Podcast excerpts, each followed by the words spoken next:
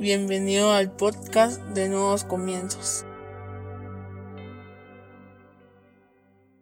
Bienvenidos sean todos y cada uno de ustedes una vez más a Nuevos Comienzos. Qué alegría tenerlos con nosotros este día. Hoy vamos a hablar sobre Eres tú y no Dios. Así que te invito a que vayas a tu Biblia y que busques Josué 1 del 3 al 8 en la versión NBI. Josué 1 del 3 al 8 en la versión NBI dice, tal como le prometí a Moisés, yo les entregaré a ustedes todo lugar que toquen sus pies. Su territorio se extenderá desde el desierto hasta el Líbano y desde el gran río Éufrates, territorio de los hititas, hasta el mar Mediterráneo que se encuentra al oeste. Durante todos los días de tu vida nadie será capaz de enfrentarse a ti. Así como estuve con Moisés, también estaré contigo. No te dejaré ni te abandonaré. Sé fuerte y valiente porque tú harás que este pueblo herede la tierra que les prometí a sus antepasados. Solo te pido que tengas mucho valor y firmeza para obedecer toda la ley que mi siervo Moisés te ordenó. No te apartes de ella para nada. Solo así tendrás éxito donde quiera que vayas.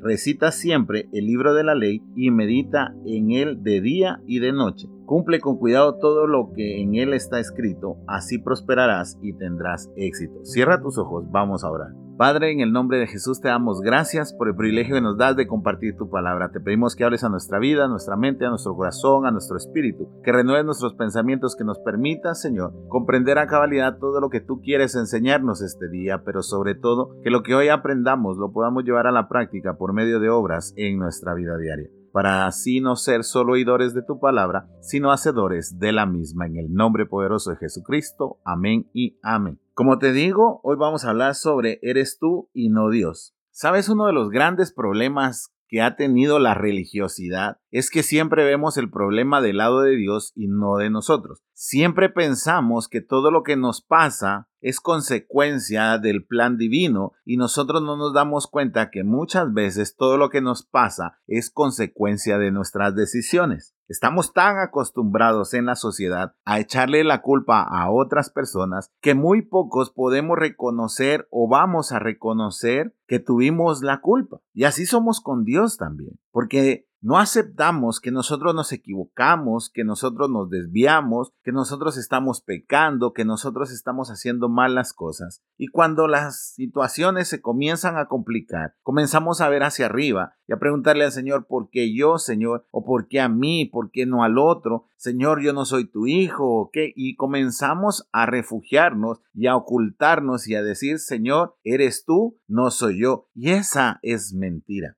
Muchas veces somos nosotros y no es Dios. Debemos de aprender que somos dependientes totalmente de Dios, pero somos personas independientes en la toma de nuestras decisiones y en especial en las erróneas. Porque cuando tú le consultas una decisión a Dios, muchas veces Dios está por medio del Espíritu Santo diciéndote que esa decisión es buena o es mala. Pero debemos de aceptar que hay otras decisiones en las que ni siquiera volteamos a ver al Señor, ni lo involucramos. Te voy a poner ejemplos sencillos para ir profundizando a lo largo del podcast. Por ponerte un ejemplo, tú cuando te vistes, tú no le preguntas a Dios si te tienes que vestir de esa manera. Tú cuando te compras una ropa, tú no le preguntas a Dios si es adecuada esa ropa. No sé si me estoy explicando. Estoy hablándote de decisiones sencillas. Vayamos un poquito más profundo. Problemas que nos topamos con el día a día. Por ejemplo, cuando somos estudiantes y estamos en el examen, comenzamos a orarle al Señor para que nos ayude a pasar de grado o ganar ese examen. Cuando realmente, si lo perdemos, no es culpa de Dios, sino de nuestra indisciplina, porque no fuimos lo suficientemente disciplinados para estudiar todos los días. ¿Quieres que te dé otro ejemplo? Otro ejemplo es la crisis financiera. Tú no puedes achacarle la crisis financiera a Dios. Tu crisis financiera muchas veces es porque tú estás gastando más de lo que ganas. Tú tomaste la decisión de gastar más de lo que ganas. ¿Sabes por qué? Porque la tentación es muy grande. Uno quiere gastar más, quiere siempre más cosas y por eso se endeuda.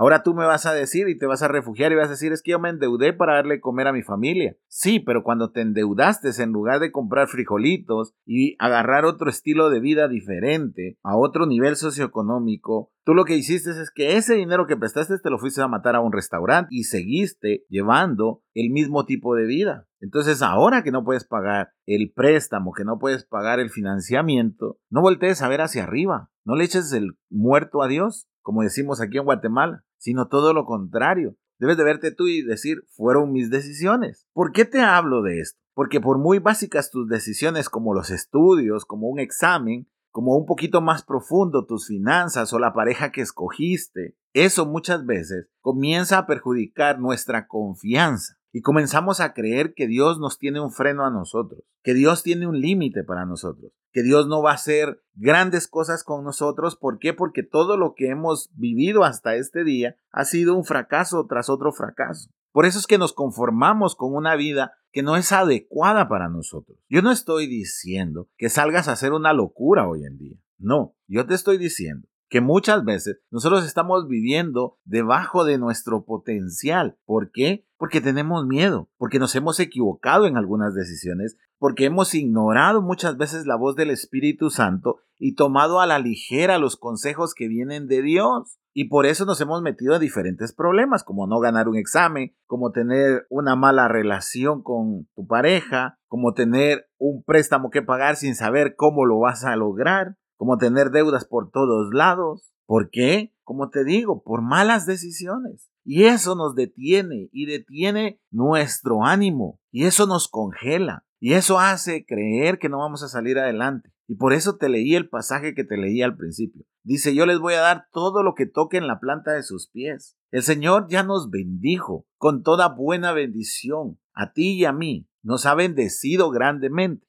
Pero somos nosotros los que nos hemos quedado estáticos buscando la culpabilidad en Dios cuando nosotros deberíamos de reconocer que somos nosotros los que hemos tomado malas decisiones. Y una de las peores decisiones que tomamos es que no avanzamos, es que nos hemos detenido porque creemos que para nosotros no hay futuro, porque nuestro futuro lo pusimos en manos de personas, de un sueldo, de un trabajo, de un amigo, de un hermano, del dinero, y no nos damos cuenta que hay una palabra que debemos de hacer nuestra, que es todo lo que pise la planta de tus pies, todo lo que toque en tus pies te será dada. Por eso me encanta ver a todas esas personas que cuando la han pasado mal, en lugar de estarse quejando como lo hacemos la mayoría de cristianos, y en lugar de estar diciendo, Señor, porque a mí, vienen y sacan una subventa, vienen y comienzan un nuevo emprendimiento. ¿Por qué? Porque ellos hacen esa palabra, parte de ellos. Porque ellos tienen la fe suficiente para creer que Dios no los va a dejar, no los va a desamparar. ¿Por qué? Porque ahí en su palabra está escrito, todo lo que toque en tus pies te será dado. Por eso es que tenemos que armarnos de valor y de fe para creerle al Señor. Este año hemos visto aquí en nuestra iglesia historias de éxito, aunque hoy no vendas lo que tú soñaste que vas a vender, pero te atreviste en un momento de una circunstancia contraria o un momento de tempestad, tú decidiste emprender. Y hoy tenemos emprendimientos aquí. A lo largo de mi vida he visto a personas que tuvieron un sacudón económico y en lugar de estar tirando para arriba diciendo, Señor, ¿por qué me pasó esto a mí? Están pidiéndole al Señor que los bendiga, que cuando abran ese negocio, cuando abran ese emprendimiento, que Dios traiga clientes y lo hacen con fe. Déjame contarte una historia. Yo admiro mucho algo que sucedió hace unos años. Cambió radicalmente la vida de una persona que su esposo había perdido el trabajo y de pronto decidió ir a vender refacciones, dobladitas, pupusas y todo. Emprendió en una esquina y luego de esa esquina ya, ya, no la quisieron ahí porque iban a poner la competencia, obviamente. Entonces lo que se le ocurrió fue abrir ese su localito en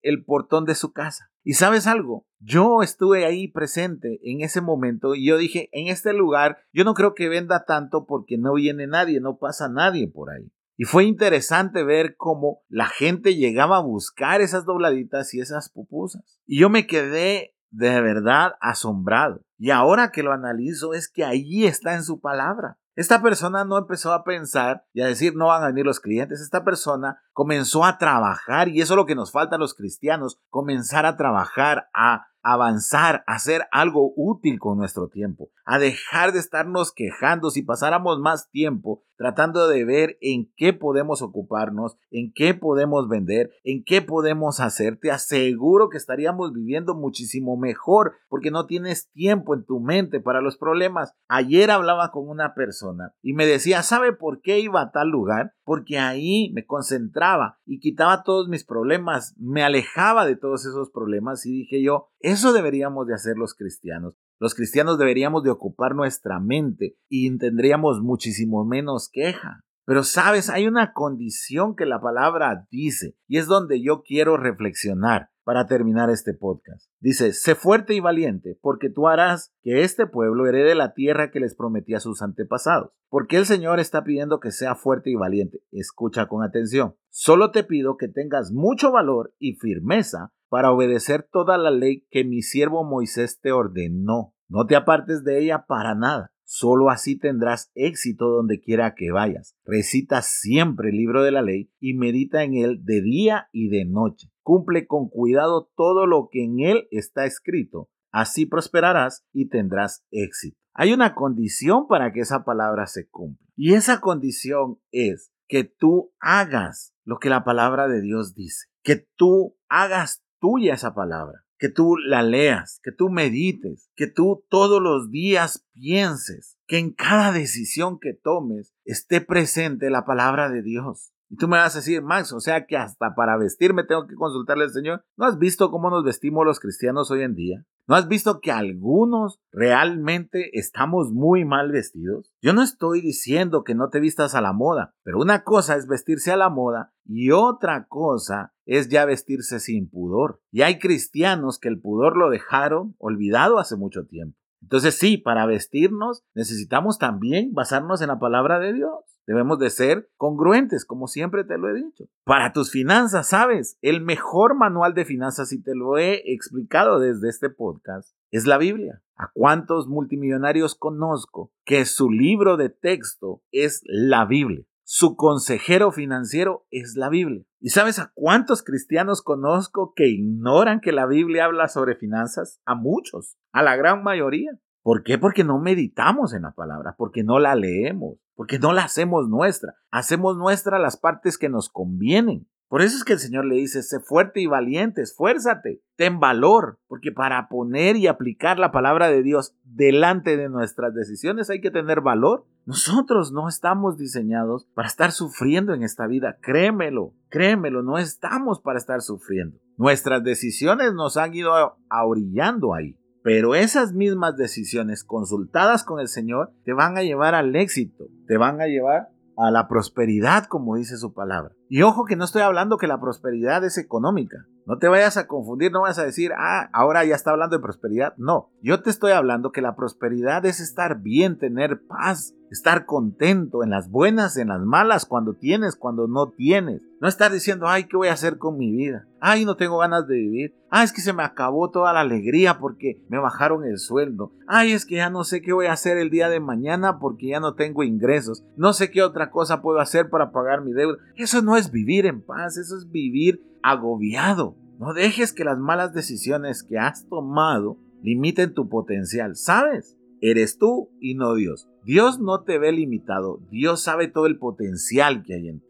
Dios no está viendo tus deudas. El que está viendo las deudas eres tú. Dios está viendo cómo va a operar en ti para que tú puedas producir más. Pero necesita que tú te levantes y que comiences a conquistar. Y muchas veces lo primero que tienes que conquistar no es un nuevo trabajo, no es un nuevo estudio. Lo primero que tú tienes que conquistar es tu tiempo. Cuando tú aprendes a redimir bien tu tiempo, te vuelves más productivo. Cuando tú comienzas a sentirte incómodo con la pérdida de tiempo que estás haciendo, es cuando te vuelves más productivo. Por eso te decía, dejemos de estar echándole el muerto a Dios o la culpa a Dios y comencemos a analizarnos si nuestras decisiones nos han llevado a donde estamos. Y si es así, hoy tienes la oportunidad de hacer tuya la palabra que leímos. Dios te va a dar todo lo que toque en tus pies, pero eso sí, hay una sola condición que tú medites todo el tiempo y que apliques lo que está en su palabra, porque sólo así tendrás prosperidad y éxito. No tomes solo la primera parte, toma las dos partes. Te va a bendecir, te ha bendecido y te va a seguir bendiciendo el Señor. Sí y solo sí, tú obedeces la palabra, la pones en práctica y meditas todo el tiempo en ella. Y eso nos hará diferente. Y eso hará reconocer que cuando tengamos éxito, también digamos, Señor, esta vez no fui yo, fuiste tú quien me llevó al éxito. Fue tu palabra, fueron tus enseñanzas, fue el Espíritu Santo quien estuvo hablando a mi vida para tener más sabiduría, lo que me llevó al éxito. En las quejas, eres tú y no Dios. Antes de quejarte con Dios, analiza las decisiones que has tomado. Y eso hará que cambie tu vida, que cambie la manera en la que estás viviendo tu vida y que quién sabe, este próximo año Tal vez tendremos más emprendimientos en las personas que escuchan este podcast. Ojalá así sea. Aunque tengas un trabajo, aunque tengas un sueldo, trata de buscar la manera de ocupar más tu tiempo. ¿Para qué? Para que dejes de estar pensando en todos los problemas y dejes de estar acusando a Dios de algo que no es cierto. Porque si alguien quiere que salgas adelante y si alguien quiere que vivas la vida plenamente, ese es Dios. Pero tienes que grabarlo tú en tu cabeza antes que todas tus quejas, que todos tus berrinches. Quita toda la religiosidad de tu vida. No te hace ningún beneficio tener religiosidad en tu vida. Todo lo contrario. Aprendamos a asumir las consecuencias de nuestras decisiones. Las malas tal vez ya las estamos viviendo, pero prepárate porque si tú haces tuya esta palabra, las buenas comenzarán muy pronto. Te invito a que cierres tus ojos, vamos a orar. Padre, te damos gracias Señor por lo que has hablado este día. Gracias porque hoy comprendemos que en lugar de estar diciéndote a ti que por qué nos pasan las cosas, que por qué nos está sucediendo esto, por qué estamos en medio de esta tormenta, mejor debemos de analizar nuestras decisiones y debemos de tomar el valor y debemos de creer y tomar esta palabra la que tú has enviado, de que todo lo que toque nuestros pies será nuestra, pero con la condición de que debemos de meditar, leer, aprender, practicar todo el tiempo tu palabra. Danos la fuerza, danos la fortaleza, porque sabemos que sólo así podremos vivir una vida plena y llena, Señor, de éxito. El éxito no que aplaude el mundo, sino el éxito que viene de lo alto. Gracias, Señor, en el nombre poderoso de Jesucristo. Amén y amén. Espero que este podcast haya sido bendición para tu vida. Si es así, compártelo en las redes sociales, suscríbete a los diferentes canales en donde lo publicamos. Recuerda todos los miércoles, sábados y domingos hay un nuevo podcast para ti. Que Dios te bendiga.